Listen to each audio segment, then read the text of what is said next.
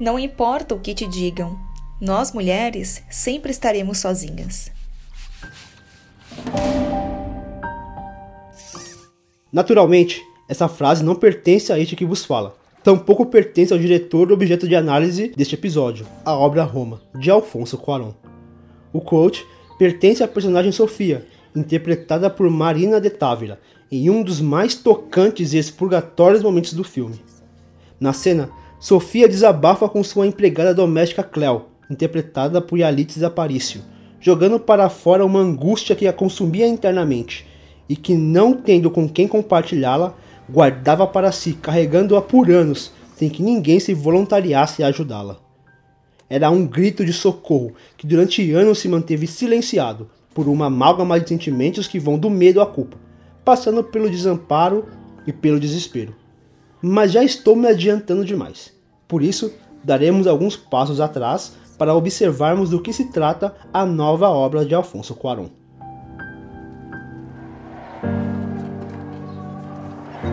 Filmado em um belíssimo preto e branco, Roma narra eventos ocorridos com uma família de classe média na cidade do México durante os tumultuados anos da Guerra Suja, caracterizada pelos conflitos internos entre o governo mexicano, regido pelo PRI, Partido Revolucionário Institucional, e os grupos de guerrilheiros estudantis de esquerda, nos anos de 1960 e 1970, em grande parte sobre as presidências de Luiz Echeverria e José Lopes Portillo. Em meio a todo esse caos, Quaron resgata suas memórias de infância, tendo sido criado por sua mãe, sua avó e a empregada doméstica de sua casa.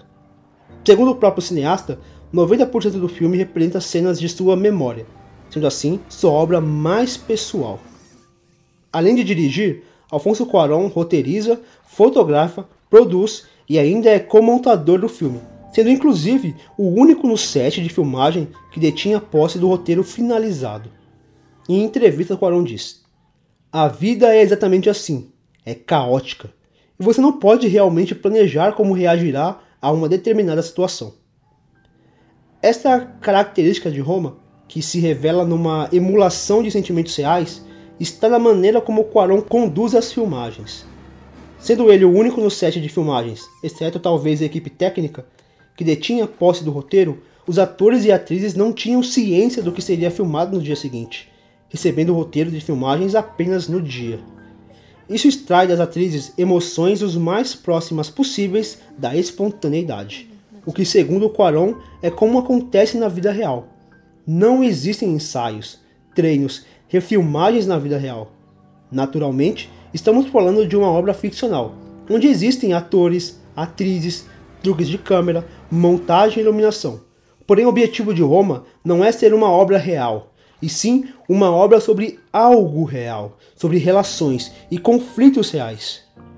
Emular a vida real é uma obsessão de Quaron durante toda a obra, desde a ausência de trilha, exceto as diegéticas, até o design de produção. Há uma crueza realística que, mesclada à decupagem, que preza por planos longos, por vezes estáticos, gera uma percepção de que o espectador apenas observa de longe a realidade das memórias do diretor.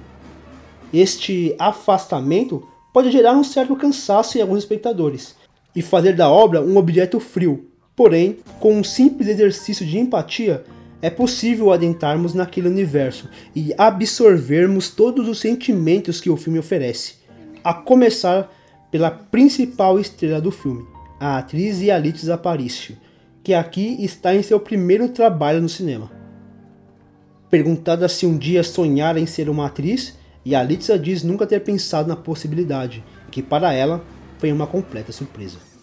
Até na escolha das atrizes, a aproximação do real foi levada em conta. A personagem de Yalitza, Cleo, é inspirada em Libória, ou Libo Rodrigues, funcionária da família e corresponsável pela criação de Quaron desde os nove meses de vida. Segundo o próprio cineasta, sua essência como pessoa e seus valores se devem a Libo, que recebe uma linda dedicatória ao final do filme.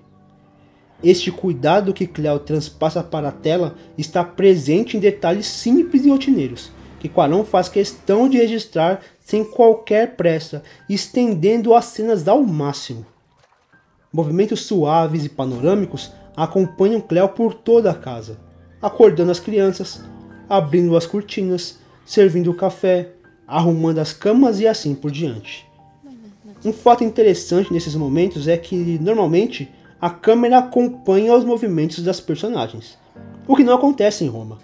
Nessas cenas, a personagem é quem acompanha os movimentos da câmera, como se a mesma estivesse guiando, deixando claro que o direcionamento da história é dado por Quaron, ou seja, por suas memórias.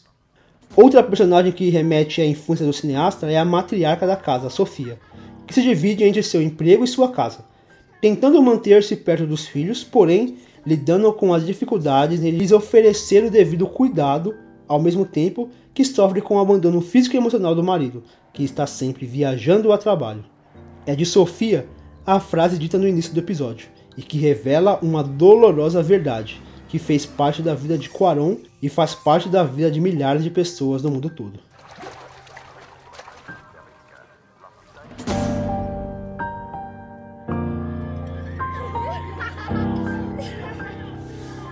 Segundo dados do IBGE, em 2005, 10,5 milhões de famílias já eram compostas por mulheres sem cônjuge e com filhos, sendo elas as principais responsáveis pela criação dos mesmos. Nos últimos 10 anos, o número de mães solos no Brasil aumentou em mais de um milhão.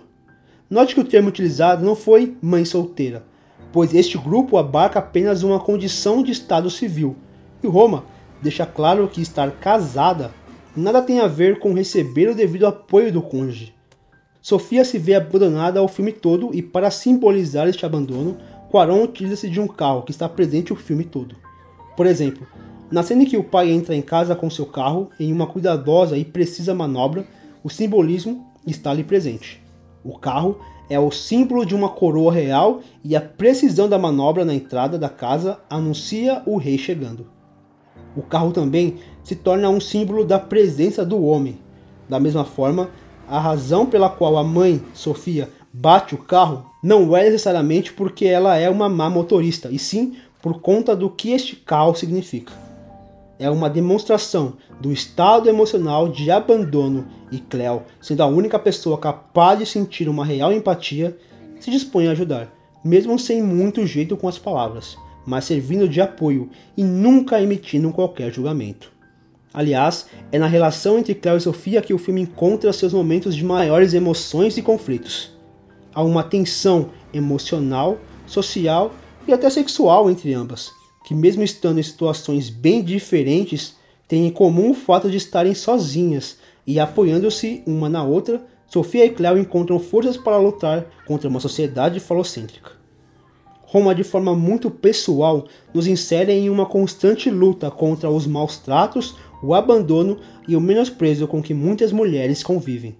É uma obra que nos convida à empatia, para que olhemos para as mulheres de nossas vidas, sejam elas mães, avós, tias, professoras, amigas, amantes ou esposas, com mais compreensão, com mais atenção.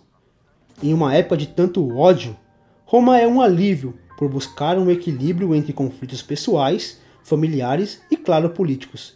Não à toa, ao lermos o título do filme de trás para frente, nos deparamos com um sentimento que tanto tem feito falta nos nossos dias. Este episódio fica por aqui, links e referências estarão na descrição. Não deixe de conferir. Um forte abraço e até a próxima.